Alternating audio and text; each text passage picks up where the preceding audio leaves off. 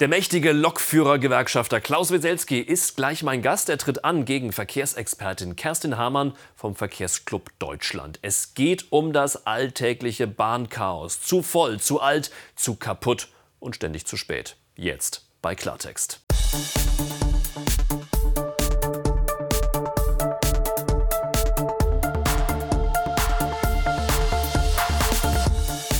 Abend, ganz herzlich willkommen zu Klartext aus Berlin. Freue mich, dass Sie eingeschaltet haben. Freue mich über meine beiden Gäste heute. Klaus Weselski ist Deutschlands mächtigster Lokführer und auch Reizfigur vieler Bahnfahrer, denn wenn seine Gewerkschaft, die GDL, streikt, dann legt er das ganze Land lahm. Das hat er auch schon öfter getan.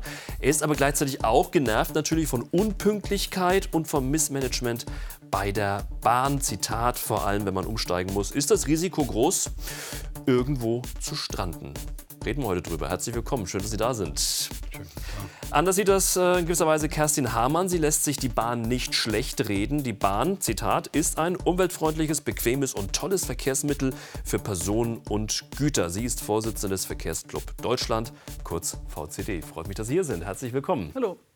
Ja, jeder kennt das Problem. Man hetzt zum Bahnhof, man steht pünktlich am Gleis und dann heißt es Zugverspätung, Zugausfall. Das kommt gefühlt irgendwie, ist das Alltag. Und jetzt beginnt doch noch mit den Sommerferien die Hauptreisezeit. Die Zahlen sind alarmierend. Jeder dritte Zug kommt zu spät. Die Ursachen sind vielfältig. Grund dafür sind Verzögerungen im Betriebsablauf. Grund dafür sind Bauarbeiten. Grund dafür ist eine Oberleitungsstörung. Grund dafür ist eine Signal. Besonders ärgerlich beim Umsteigen. Passagiere verpassen ihre Anschlusszüge. Die Reise wird zur Irrfahrt. Trotzdem gibt es für Bahnreisende nur selten eine Entschädigung. Erst ab einer vollen Stunde Verspätung zahlt die Bahn ein Viertel des Fahrpreises zurück. Auch in den Zügen läuft längst nicht alles reibungslos. Das WLAN ruckelt, das Bordbistro ist häufig geschlossen und vor allem zu Stoßzeiten kann es im Waggon voll werden. Klaus Weselski, Vorsitzender der Gewerkschaft Deutscher Lokomotivführer, zieht ernüchternd Bilanz. Die Eisenbahner und ich schämen uns für das, was wir der Gesellschaft bieten. Das System ist kaputt gespart worden. Frau Hamann, Klaus Weselski schämt sich für die Bahn. Sie sagen eher, ach, mehr Bahnfahren ist gar nicht so schlecht, Bahn ist toll.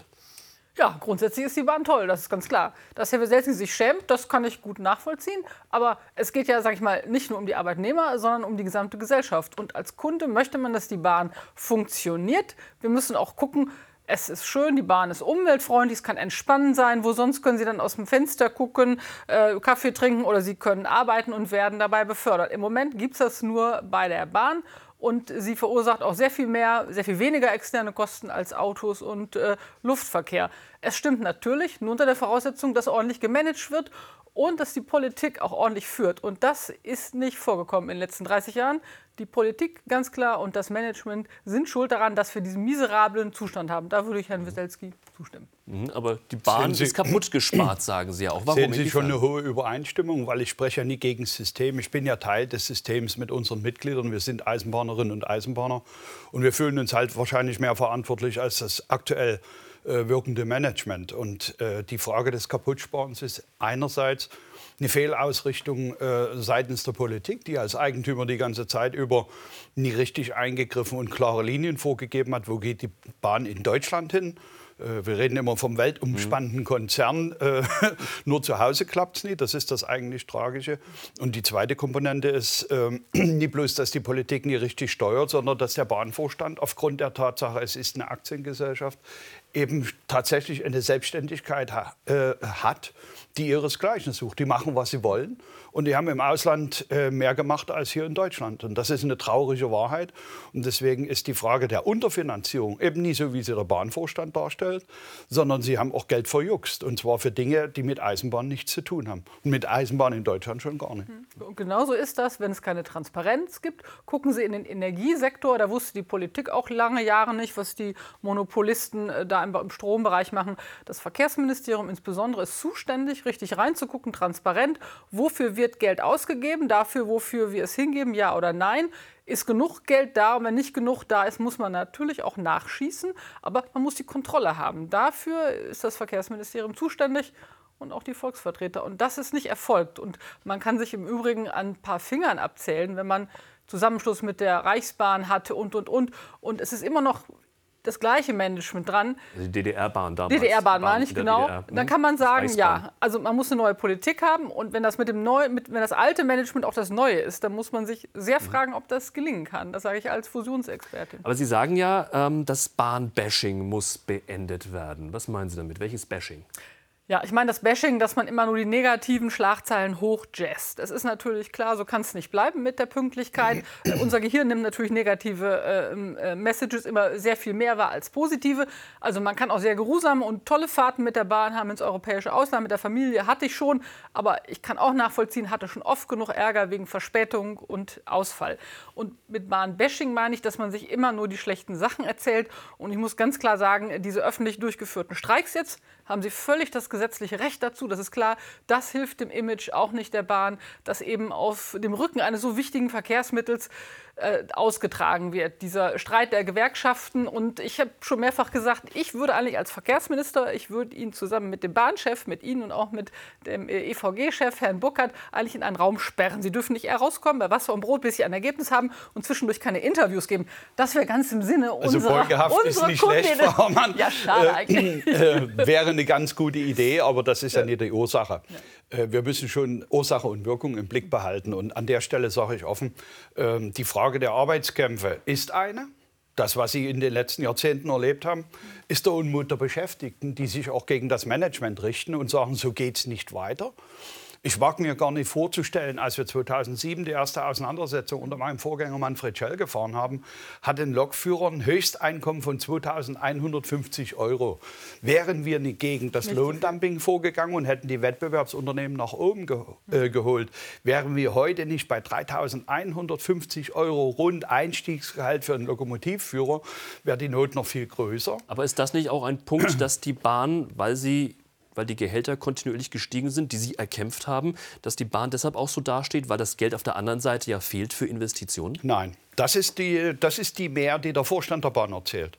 Wissen Sie, ich war dabei. Ich bin nun schon so lange im System, dass ich mir erlauben kann, auch mal darauf hinzuweisen. Die Vereinigung von Deutsche Reichsbahn und Deutsche Bundesbahn nach der 1990er Vereinigung 1994, des Landes, ich, war das, ne? 94, äh, die Zusammenschmelzung zur DB AG, waren ja zwei Schritte in einem.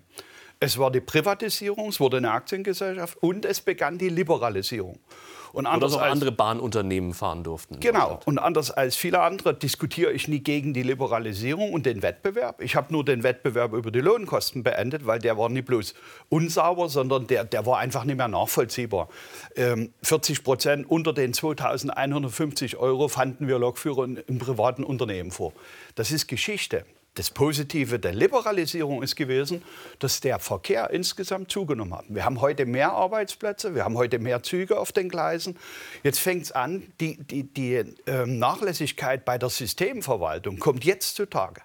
Das, was wir sehen an Unpünktlichkeit, an Unzuverlässigkeit, ist eine Folge des Kaputtsparens, die unter Metern mit der Zielrichtung Börsengang stattgefunden hat. Aber was wurde denn kaputt gespart? Mal ganz konkret. Man kann doch nicht einfach Schienen verrotten lassen und die nicht mehr, nicht mehr pflegen, nicht mehr reparieren. Also das können Sie sich hier im Das ja Umland auch- von das- Berlin Aber anschauen. das wie ist ja auch irgendwann ein Sicherheitsthema.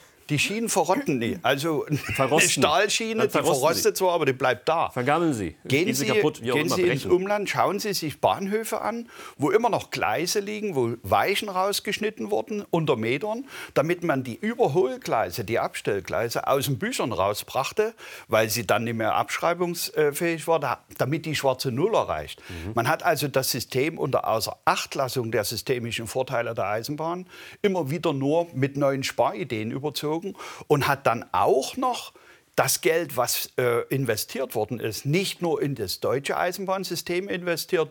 Wir haben ausländische Aktivitäten, wir haben Eisenbahnen in allen europäischen Ländern, die nirgends Gewinn machen. Und das muss alles erwirtschaftet werden. Und das wurde abgezogen immer im deutschen Schienensystem. Und da sage ich, es gibt eben nicht bloß das Verkehrsministerium. Wenn wir uns in die Schweiz äh, äh, hineinbegeben, sehen wir, dass es ein übergeordnetes äh, Institut, also das Bundesamt für Verkehr gibt, das übrigens alle Verkehrsträger im Blick hat, nicht bloß die Eisenbahn. Wir reden ja jetzt über den vernetzten öffentlichen Ja. Verkehr, der in Zukunft die Klimafreundlichkeit und auch äh, den CO2-Ausstoß äh, reduzieren soll. Von daher ist die Frage, das Ministerium ist das Fachministerium, aber es fehlt ein übergeordnetes Instrument mit langem Blick, vor allem mit einer langfristigen Strategie. Also Sie sind dafür, das System quasi komplett aufzubrechen und äh, komplett Absolut. neu aufzusetzen. Aber Frau Hamann, wenn man das jetzt so hört, man hört von Verspätungen, man hört von, äh, wir haben es gerade im Film gesehen, das WLAN funktioniert nicht, Telefonieren geht nicht so richtig, das Bordbistro äh, hat geschlossen, dann gibt es die Störungen im Betriebsablauf als Begründung, dass es heute wieder mal etwas später ist oder der Zug ausfällt. Wenn man das alles so hört, und äh, Weselski stimmt mir zu, dass das auch ähm, System hat, ein Stück weit, dass das passiert ist oder dass wir diesen Zustand haben, ist die Bahn äh, vielleicht doch besser, als Herr Weselski sie gerade macht? Nein, Sie haben es ja gerade sehr lobend geäußert haben, ja, zu Beginn. Über das System über das Bahn, das ist eine super Sache, umweltfreundlich. Ich zähle es nicht mhm. nochmal auf bequem. Man kommt mhm, fast absolut. überall hin, wenn man die Schienen ja. nicht, äh, die Strecken nicht stilllegen mhm. würde. Aber es muss natürlich ordentlich gemanagt werden. Und die vielen Sachen, die Sie aufzählen, äh, das ist ja nicht ein typisches Versagen bei einer Sache. Gut, die Wartung funktioniert anscheinend nicht, wenn immer wieder kein Wasser da ist in den Bordbistros. So. Und äh, das WLAN ist schlecht, aus verschiedenen Gründen, kann man jetzt hier nicht näher ausführen. Mhm. Da, wo ich herkomme, ist es an manchen Orten auch schlecht. Da sind wir ganz schlecht generell ja. in Deutschland. Aber diese Verspätungen Umsteigen äh, klappt nicht äh, und schlechter Service und äh, das Personal kommt nicht an, weil, weil die einfach nicht pünktlich zum Zug kommen.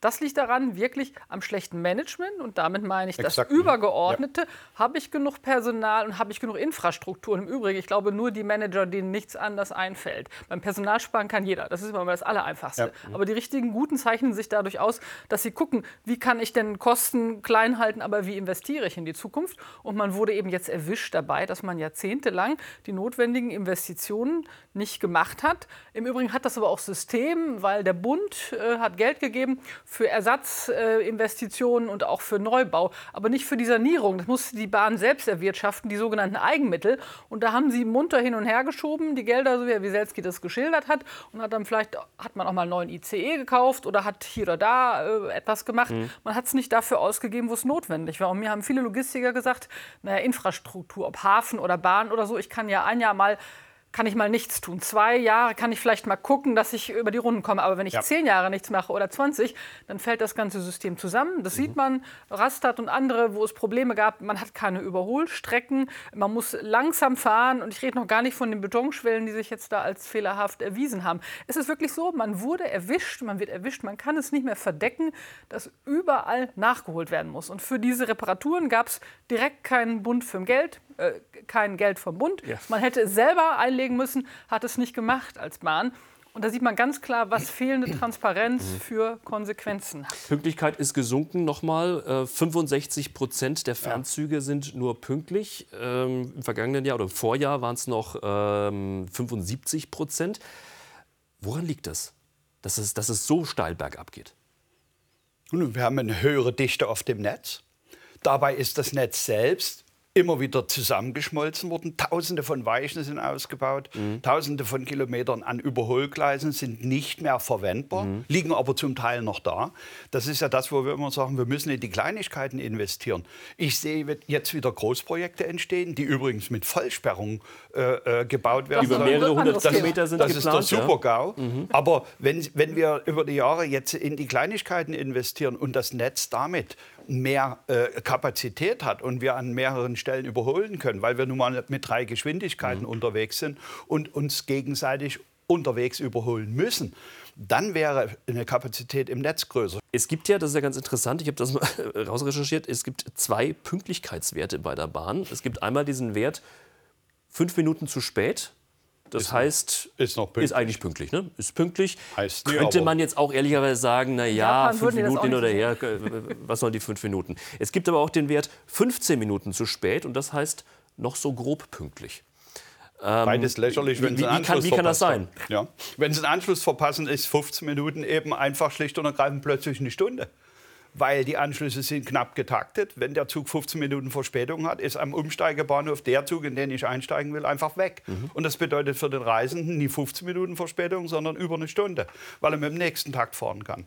Und das sind alles Mechanismen, wo ich sage, sieht sehr danach aus. Äh, es wird ja gemessen, die Boni werden hier gemessen, unter anderem aus der Pünktlich an der Pünktlichkeit. Und da wird eben auch getrickst und gedreht. Sechs das heißt, Minuten Verspätung ist eben ja. sechs Minuten Verspätung bei der Deutschen Bahn. Das ist der einzige. Das heißt, es ist in Wirklichkeit noch viel ist mehr das Züge angeblich spät? pünktlich. Ja, das ist ja viel schlimmer und vor allen Dingen Wir messen jetzt nur mhm. den Fernverkehr.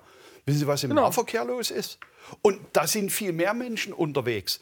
Ja. Äh, und zwar täglich, morgens auf dem Weg zur Arbeit. Können Sie sich nicht darauf verlassen, dass mhm. Sie, wenn Sie in den Zug steigen, auch dann pünktlich ankommen. Mhm. Frau Hamann hat das richtig gesagt. Wir haben vieles getan, um die Verkehrswende herbeizuführen und den Umstieg äh, von individuellen äh, Fahrzeugen in öffentliche Fahrzeuge zu gewährleisten. Dabei, ja. ja. aber was wir nicht gemacht haben, ist uns vorher das System angeschaut, das am meisten aufnehmen soll. Das ist nun mal die Eisenbahn, weil sie eben auch große Strecken überwindet. Und, und die soll jetzt das Rückgrat der deutschen Mobilität wird. ja auch werden. Ja. So steht es ja auch im Koalitionsvertrag. Zu wenig Fahrzeuge, zu wenig Personal ja. und zu wenig Kapazität. Und das ist nämlich genau die Frage, das ist nicht genau die Frage, wie realistisch ist das? Wir schauen uns das mal an.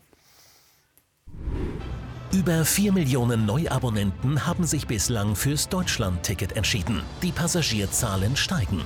Bis zum Jahr 2030 möchte die Bundesregierung die Verkehrsleistung im Personenverkehr sogar verdoppeln. Außerdem soll der Güterverkehr noch mehr auf die Schiene. Das Ziel? Ein Plus von 25 Prozent in den nächsten sieben Jahren. Doch die Pläne der Ampel könnten scheitern. Denn sowohl Personen- als auch Güterverkehr teilen sich ein marodes Streckennetz. Viele Gleise, Weichenbrücken und Stellwerke sind überaltert. Jahrzehntelange Sparpolitik macht sich bemerkbar. Das soll sich ändern. Bis 2027 veranschlagt die Regierung Investitionen ins Streckennetz von knapp 90 Milliarden Euro. Doch nur für die Hälfte davon steht die Finanzierung. Auch bei der Gleissanierung wird die Ampelregierung den eigenen Vorgaben nicht gerecht. Im letzten Jahr entstanden lediglich 140 Kilometer neue Schienen. Nur 8 Kilometer wurden instand gesetzt. Bis 2030 sind 4000 Kilometer neue Schienen geplant. 155 Millionen Fahrgäste im Fernverkehr, damit rechnet die Bahn in diesem Jahr, wäre ein Rekordwert. Und in sieben Jahren Frau Hamann, sollen es doppelt so viele sein. Wie soll das gehen? Ist ja, das also das müssen Sie jetzt auf jeden Fall die, den Bahnchef fragen und den Bundesverkehrsminister. Beim jetzigen Stand von Elektrifizierung, von Ausbau ähm, der Kapazität wird das nicht so sein. Also wir unterstützen das ausdrücklich als VCD, dass wir mehr Menschen brauchen, äh, die Bahn fahren. Aber es, wir können eben nicht nur mit dem Bereich Digitales äh, und dann mit dem äh, 49-Euro-Ticket, also mit, mit günstigeren, besseren Preisen, mhm. das schaffen, sondern wir müssen wirklich an die Hardcore-Sachen gehen. Und das sind Investitionen in, einfach in die Infrastruktur, auch in Technik und natürlich auch ins Personal. Wo sollen auch die zusätzlichen äh, Menschen herkommen? Die fahren, wenn die Lokführer in Pension gehen. Die Sie sehen es ähnlich, nehme ich an? Die Zielsetzung ist eigentlich falsch. Man kann das zwar sich vornehmen, dass Politik, man das also, steigert, aber die, ja. allein der Satz, ich verdopple die, äh, die, die Fahrgastzahlen im, im Fernverkehr, ist der größte Schwachsinn überhaupt. Und zwar deshalb, weil nichts dafür getan worden ist, dass es auch tatsächlich funktionieren kann. Das heißt, eine, eine messbare Leistung, die aber mhm. nie untersetzt wird mit messbaren Zwischenschritten. Ich sehe in den letzten Jahrzehnten eine Entwicklung, die grauslich ist. Sowohl die Politiker als auch die Manager großer Konzerne und allen voran die Manager des Bahnkonzerns. Äh, die prallen und protzen mit Projekten, die von heute aus gesehen in 10, 15 oder 20 Jahren Realität werden. Und das machen die ganz besonders gern. Die lassen sich nie an einer kleinen äh, Strecke sehen, wo wir ein zweites Gleis bauen. Oder ein paar Weichen, die wir wieder einbauen, die vorher äh, mit dem Schneidbrenner rausgeschnitten worden sind. Weil diese Projekte sie selbst nicht mehr erleben und nicht dafür verantwortlich gemacht genau, werden das können, Politik. Dass, sie, ja. dass sie angeblich auf 10 Jahre geplant sind und dann 20 Jahre lang dauern. Sie schauen sich Stuttgart an, Sie schauen sich jetzt München den, den, den zweiten Tunnel an. Das ist ein Offenbarungseid. Und diese Riesenprojekte, die fast immer unterirdisch stattfinden und sehr anfällig sind, die sind jetzt wieder geplant. Hinzu kommen Streckensperrungen, die anstehen, wo ich einfach nur noch mit dem Kopf schüttel und sage, sperren Sie mal die Autobahn. Das sollen so 40, 40 Streckenabschnitte sollen sein. genau, hat er mir jetzt weggenommen. Würde ich sagen, sperren Sie mal die A2 zwischen Hannover und Berlin. Genau. Da würden Ihnen die Leute den Vogel zeigen. Und ich glaube, mhm. niedersächsische Ministerpräsident und andere müssten ihren Rücktritt ja. einreichen. Dass man, wenn man wirklich grundsätzlich sanieren muss, dass man alles gleichzeitig macht, ist ja besser als früher, wo man mit 190 Finanzierungstöpfen immer nur eine Sache machte. Aber ich glaube, ich kenne kein europäisches Land, äh, aber es, aber es wird berichtigen Sie mich, äh, wo das so gemacht wird. Aber es wird Richtig. jetzt Geld reingesteckt. 90 Milliarden haben wir gerade eben gesehen, äh, werden bereitgestellt. Wie man das finanziert, weiß man noch nicht so genau. Ja, aber 90 gute Milliarden sollte es sein. Reicht das, um die Bahn wieder richtig flott zu machen, um zum Beispiel auf Schweizer oder vielleicht auch japanische Wir Verhältnisse zu brauchen langfristige Finanzierungsstränge. Das haben wir nie, weil wir jedes Jahr im Bundeshaushalt Einzelentscheidungen treffen. Wir brauchen also langfristigen Finanzierungsraum. Erst dann beginnt die Industrie tatsächlich auch aufzurüsten und, und Arbeitskräfte einzustellen. Dann beginnen Planungsingenieure anzuheuern. Wir haben ja nichts. Wir haben keine Planungsingenieure, wir haben keine Bauleute, wir haben teilweise das Material nicht. Aber wir prahlen mit Dingen, die wir nie erreichen können. Und an der Stelle sage ich ganz offen, die Zielsetzung ist die verkehrte. Wir müssen das System ertüchtigen und das ertüchtigen wir nie, indem wir vorher den Menschen noch vor Augen führen, dass das System plötzlich nicht mehr da ist. Mir graut vor dem Tag, wo meine Zugbegleiterinnen und Zugbegleiter in Bussen unterwegs sind und diesen Schienenersatzverkehr fahren, wo nichts mehr stimmt. Ja. Wo wir in jedem Stau landen, der irgendwo nur entsteht. Wo sie einen allerletzte Fahrplan völlig Mittel sein. vergessen können. Ähm, wenn, wenn meine Leute das begleiten, die, die haben jetzt schon Horror davor. Und die Lokführer auf den Strecken, die wir voll sperren, die drehen wahrscheinlich dann Däumchen. Ich meine, die Bahn plant schon Klässer. Das, was sie an fehlendem Personal hat, das versucht sie jetzt auszugleichen, indem sie solche Vollsperrungen verursacht. Weil, richtig ist, seit Jahrzehnten, eigentlich seit Jahrhunderten, ist Fahren und Bauen die Methodik. Und das ist aufwendig, das kostet etwas mehr, aber das System fährt. Wissen Sie, wenn Sie einem Menschen versprechen, Sie kommen von Dresden nach Leipzig nicht in einer Stunde, sondern Sie brauchen 1,40, weil Sie eine Umleitung fahren, dann ist er immer noch auf der sicheren Seite und sagt, okay, ich weiß genau, ich fahre etwas länger, aber ich komme pünktlich an, ich kriege meinen Anschluss. Jetzt machen wir eine Vollsperrung, jetzt sagen wir den Leuten, steigt in die Busse ein und überhaupt niemand wird ihnen mehr sagen, wann sie ankommen, weil es niemand sagen kann. Ja, und das ist das sicherste Mittel, wenn die Leute erst gezwungen werden, lange Strecken im Bus zu fahren über ein halbes Jahr. Die Menschen steigen dann ins Auto, machen Fahrgemeinschaften oder suchen sich einen anderen Job. Also da stimme ich Herrn So. Wieselski völlig zu. Das geht nicht. Und es ist auch sehr ambitionslos, dass die Politik große Ziele hat und sagt, ja, das muss sie machen, die muss Ziele vorgeben. Aber das Management muss es umsetzen, das ist die Aufgabe. Und dann muss sich auch kontrollieren. Und man ist eben nicht in der Lage, im Verkehrsministerium zu kontrollen, zu sagen, was haben sie da umgesetzt, können Ihre Berechnungen stimmen? Können wir das dann und dann erreichen? Also das ist natürlich ein, ein wirtschaftlicher Job, wo man, Sach, äh, wo man Sachverstand braucht. Dafür ist das Bundesverkehrsministerium nicht ausgerichtet. Ich betrachte das als Angriff aufs System, was hier stattfindet. Und ich sage Ihnen ganz klar, das ist nie die Idee des Verkehrsministers, sondern das ist die Idee des Managements der Deutschen Bahn, die dem beigebracht haben, dass das die beste Methode ist, weil sie da die größtmögliche Menge Aber das Verkehrsministerium bekommen. hat doch die, die Oberhand an dich drauf. So, Als Eigentümer. Der Bund ist der nicht- Eigentümer der Ja, Bahn. nicht das, wunderbar. aber nicht das Fachwissen. Das ist wie im Bereich Energie. Da haben früher auch, sage ich mal, die großen vier Konzerne dem Wirtschaftsministerium erzählt, wie Energiepolitik geht. Mittlerweile gibt es ja Erneuerbare und die Energieproduktion hat sich erweitert.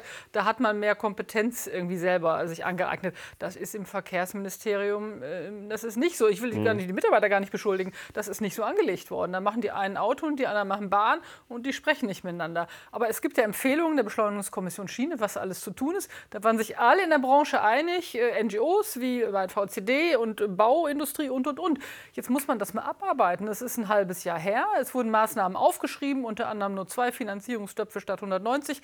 Aber es ist noch kaum etwas umgesetzt worden. Eine Kleinigkeit wurde jetzt Aber nochmal, reichen diese 90 Milliarden? Reichen die? Auf lange Strecke werden sie nicht reichen und vor allen Dingen werden sie dann nie reichen, wenn wir sie in solche Großprojekte hineinpulvern, die am Ende des Tages wieder zeitliche und preisliche, also zeitliche Verzögerung und preisliche Explosion beinhalten. Da steht jetzt schon fest, dass wir das nicht hinkriegen. Punkt eins, Punkt zwei. Wenn wir das System derartig beschädigen, dass die Menschen im Prinzip sagen, also von Eisenbahn will ich nichts mehr wissen, sind wir genau auf dem verkehrten Trip. Und ich betrachte das, was jetzt so äh, halbherzig getan wird, schon als eine völlige Fehlsteuerung. Und das Schlimmste ist, sie kommt aus dem Konzern und der Konzern scheint kein Interesse daran zu haben, dass die Eisenbahn in Deutschland tatsächlich das Verkehrsmittel der Zukunft ist. Verspätungen und Zugausfälle. Gefühlt ist das Alltag, aber es gibt von Zeit zu Zeit ja auch, muss man ehrlicherweise sagen, eine Steigerung, nämlich dann, wenn Tarifverhandlungen anstehen. Es geht ums Geld. Die Gewerkschaft EVG fordert für gut 180.000 Beschäftigte mindestens 650 Euro mehr Gehalt pro Monat oder 12 Prozent für die oberen Einkommensgruppen. Die Bahn bietet lediglich 8 Prozent, Damit ist äh, die Option für Streiks natürlich auf dem Tisch. sagt EVG-Verhandlungsführer Christian Loroch.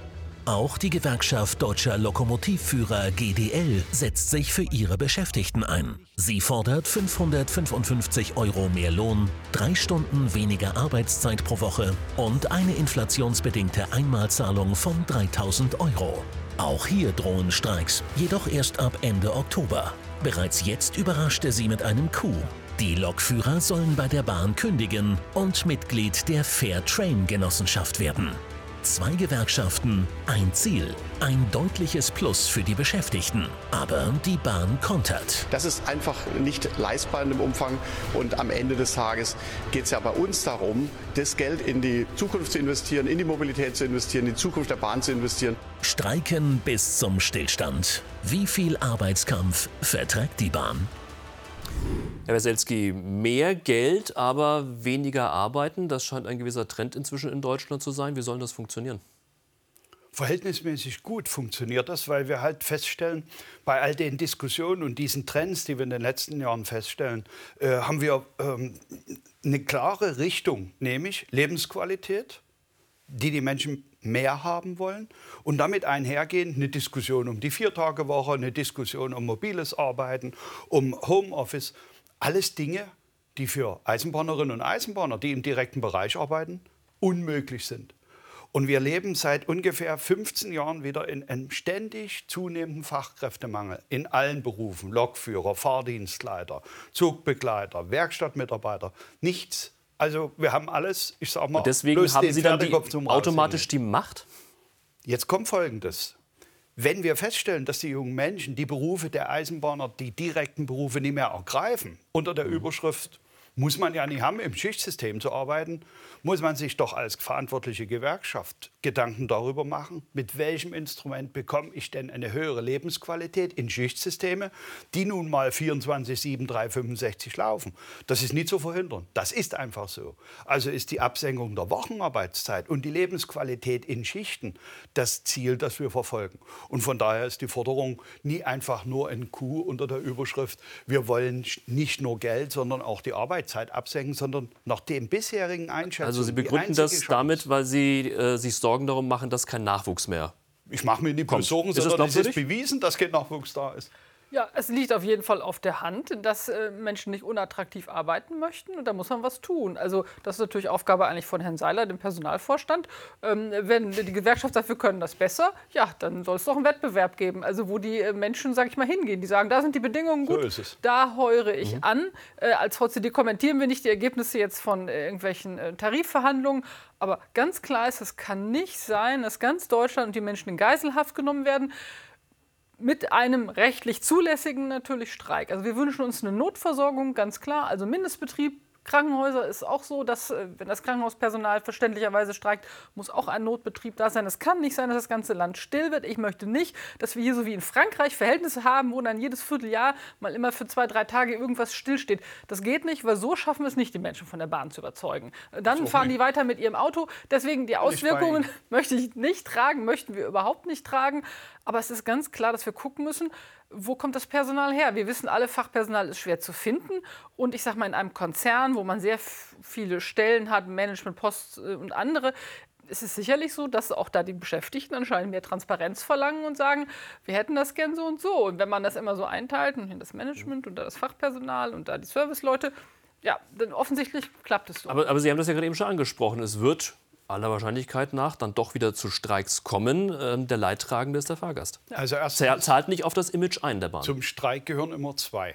Nämlich eine Gewerkschaft und ein Arbeitgeber. Aber die Bahn wird dann nicht im ersten, Schauen in der ersten Runde sagen, ja, nehmen Hat wir, der ist, ersten ist in Runde Ordnung. nichts zu tun. Wenn Sie sich die Entwicklung anschauen, sehen Sie in Streik 2007, 2008. Warum haben wir elf Monate streiken müssen in einem Unternehmen im öffentlichen Besitz, damit wir einen eigenen Tarifvertrag bekommen?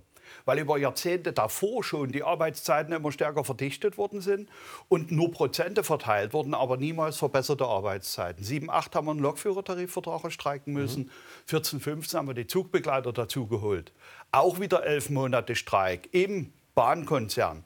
Ich habe 2010 bis 11 in insgesamt nunmehr 63 Tarifunternehmen, Tarifpartnern mit Wettbewerbsunternehmen auch Arbeitskämpfe gehabt, aber nie so lang und nie so intensiv und nie aus Prinzip, sondern immer mit dem Ziel, in Sozial- und Tarifpartnerschaft die Einkommens- äh, und, und Arbeitsverhältnisse der Mitarbeiter zu beschäftigen. Jetzt haben Sie zweimal die elf Monate angesprochen. Schwören Sie die Deutschen schon auf die nächsten elf Monate an? Nein, beim letzten 2021 waren wir gut. Da waren wir bei sechs Wochen. Da haben wir eine andere Methodik ja. angewandt. Wir haben erstens eine Urabstimmung gemacht, um klarzuziehen, dass die Mitarbeiter bei 95 Prozent Zustimmung sind. Und dann haben wir nie erst mal drei Stunden Warnstreik gemacht und so rumgezackert, sondern wir haben dem Bahnvorstand gezeigt, bis hierhin und dann ist Schluss. Was 2023 passiert, ist noch völlig offen alle Welt diskutiert darüber, dass wir. Ja, Sie haben ja auch die Spitze gehen. schon gesetzt. Sie haben ja schon jetzt gerade in aktuellen Tarifverhandlungen, das ist die andere Gewerkschaft, die EVG, aber Sie haben sich ja auch zu Wort gemeldet und haben gesagt, wir fordern das, das, das. Im Herbst geht's los. Richtig. Also die, die Spitze ist gesetzt, die und Karten liegen auf dem Tisch. beschäftigt sich damit und das finde ich ist nicht gut. aber wir haben auch eine Alternative aufgezeigt. Die Gründung unserer Genossenschaft zielt auf etwas ganz anderes. Fairtrain, wie wir gerade eben Fair gehört haben. Sie wollen der Bahn die Lokführer wegnehmen. Zum Beispiel. Wir wollen der Bahn nicht die Lokführer wegnehmen, sondern wir werden den Lokführern, die bei der Bahn die Tarifverträge der GDL nicht bekommen, die sie mit uns mhm. gemeinsam erkämpft haben, die Arbeitszeitregeln, die für sie das Leben verbessern, die ihnen weggenommen worden sind, bieten wir in der Genossenschaft vernünftige Arbeitszeiten, vernünftige Arbeitszeitregeln. Und da schauen wir doch mal, ob die bei den Wettbewerbsunternehmen alle wegrennen. Nein, denn die Arbeitgeber gehen mit ihren Mitarbeitern pfleglich um. Dieser Staatskonzern, das Management, das mhm. sich die Taschen vollstopft, leistet es sich, einen Krieg gegen die eigenen Beschäftigten zu führen. Und wir bieten die Lösung. Und das Genossenschaftsmodell, das sage ich ganz offen, ich bin glücklich, dass ich in diesem Land dieses Modell vorgefunden habe. Nämlich eins tritt ein wenn unser Unternehmen, unsere äh, äh, Genossenschaft Fairtrain, die wir nur gegründet haben, an der wir weder beteiligt sind, noch irgendwo finanzielle mhm. Vorteile ziehen, wenn also unsere Mitglieder Genossenschaftsanteile kaufen und dann dort arbeiten, dann kommen sie in den Genuss, dass die erwirtschafteten Gewinne bei ihnen selbst wieder landen, weil das Genossenschaftsmodell schüttet an die aus, mhm. die Genossenschaftsanteile haben. Da müssen Sie sich nicht darüber ärgern, dass Bahnvorstände sich die Tassen vollstopfen mit dem Wertschöpfungsergebnis ja. von Lokführern und Zugbekleidern. Also man muss das vielleicht noch mal erklären, das System, was Sie sich da ausgedacht haben. Sie wollen ähm, die Lokführer bei der Bahn dazu bewegen, dass sie in ihre Genossenschaft kommen, dann dort arbeiten und Sie verleihen quasi die Lokführer wiederum an die Bahn. Wo wollen die besser bezahlen? Wollen die, wollen die an alle Eisenbahngesellschaften? Ja. Wollen die Lokführer in ihrer Genossenschaft aber besser bezahlen? Das heißt, da muss die Bahn ja erst recht noch was draufpacken, weil sonst lohnt sich das Ganze ja nicht. Nicht. Ist das, ist das, ist das System ist das geschickt oder dreist? Also äh, Genossenschaft ist eine zulässige Rechtsform. Personalgestellung ist im öffentlichen Sektor durchaus üblich. Ja. Im Privatsektor haben Sie die äh, Personaldienstleister, die überall arbeiten. Das ist in Deutschland eine zulässige Methode. Als Mittel eines Arbeitskampfes äh, möchte ich das nicht beurteilen. Das ja. äh, sage ich mal, das machen die Gewerkschaften und der Bahnkonzern unter sich aus. Es ist ein gangbarer zulässiger Weg in Deutschland. Ich sage nur. Aber ist das hilfreich, wenn, wenn man, die Ge ja, Gewerkschaft über eine Genossenschaft äh, der Bahn die Lokführer noch abzieht? Vielleicht ist es ja auch ein Signal. Probleme, oder? Das ist auch ein Signal. Wir haben, wir haben ja Wettbewerb, dass die Menschen sagen, ich möchte so zu besseren Bedingungen arbeiten. Und dann fühlt sich eventuell auch Verkehrsminister und andere äh, bemüßigt zu sagen, Moment, werden die da nicht gut behandelt? Können sie ihre Menschen dann überhaupt, können sie ihre Fachkräfte stellen? Also dann denkt man vielleicht anders nach. Ich habe vorhin gesagt, Wettbewerb ist für uns kein Teufelszeug. Diese mhm. Gesellschaft fußt auf Wettbewerb. Und wir steigen dort mit ein. Und wir gehen nie hin und sagen, ihr kriegt hier Schlaraffenland und braucht nicht mehr arbeiten. Die wissen, dass sie arbeiten müssen. Mhm. Aber wir wollen ihnen Arbeitsbedingungen bieten, die qualitativ ein besseres Leben, ein besseres äh, äh, Familienleben gewährleisten. Wenn Sie sich für Schichten entscheiden, muss es doch nie so sein, dass Sie hyperflexibilisiert werden und faktisch von einem Tag zum anderen nie wissen, was Sie für eine Schicht fahren, sondern eine langfristige Planung haben. Das wird unterlaufen. Und äh, bei den Wettbewerbsunternehmen sind die Tarifverträge da. Von daher ist die Genossenschaft eine klare Entscheidung des Einzelnen. Er muss ja nie da reingehen. Aber wenn er da reingeht, partizipiert er von dem, was er selbst mhm. mit erarbeitet. Und da sage ich ganz offen, was ist denn eigentlich in diesem Land los, dass eine Aktiengesellschaft, die im hundertprozentigen Bundeseigentum ist, sich erlaubt, gegen ihre eigenen Mitarbeiter anzutreten? Die Wettbewerbsunternehmen sagen zu mir, Herr Weselski, Tarifeinheitsgesetz ist Teufelszeug, wir wollen das nicht. Wir wollen unsere Mitarbeiter wertschätzen und nicht spalten. Und ich möchte nicht, dass das ganze Land in Geiselhaft genommen wird, dass das System Bahn funktioniert. Deswegen muss sich aus unserer Sicht der Verkehrsminister einschalten und zusammen mit dem Bahnchef und den beiden Gewerkschaftschefs sich mal überlegen, was passieren müsste, damit man überwiegend zufrieden ist. Jeder macht Kompromisse. Das macht man anderswo auch so. So, aber, aber beeinflussen können wir es letztlich nicht als Bahnkunden und müssen das quasi erdulden. Und das ist es, was mich wirklich nervt, dass das zu dem negativen Image der Bahn beiträgt. Ein zugegebenermaßen rechtlich völlig zulässiger Arbeitskampf so breit getreten wird. Das finden die Leute interessanter, als zu gucken, wie funktioniert die Bahn da, was wurde hier neu gebaut. Das ist mhm. einfach schlecht, aber das ist Image, das ist Politik, Aufgabe der Politik, sich darum zu kümmern, bin aber dass das abgestellt wird. Ich bin sehr zuversichtlich, weil eins äh, wird uns niemand, unserer Kunden, der Menschen in diesem Lande anhängen. Weder Lokführer noch Zugbegleiter noch Fahrdienstleiter oder Schlossern hängt, hängt der, der Kunde an, dass wir eine grottenschlechte Pünktlichkeit haben, dass wir eine Unzuverlässigkeit haben und dass an der einen oder anderen Stelle das Thema Sicherheit schon hochschwappt. Das verantworten nicht die Eisenbahnerinnen und Eisenbahner Nein, im direkten Image. Bereich. Das ist das Image, das dieser Bahnvorstand, das 3500 Führungskräfte in diesem Land erzeugt haben, die diesen Bahnkonzern lenken. Übrigens an vielen Stellen am anderen Ende der Welt. Und mit diesem Image sind die Eisenbahnerinnen und Eisenbahner nie einverstanden.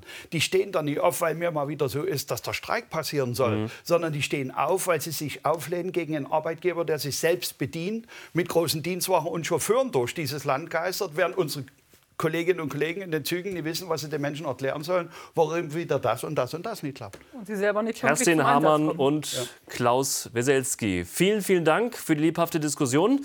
Und ich freue mich mit Ihnen auf nächste Woche, 22.10 Uhr, Mittwochabend wieder Klartext über Servus TV. Schönen Abend für Sie.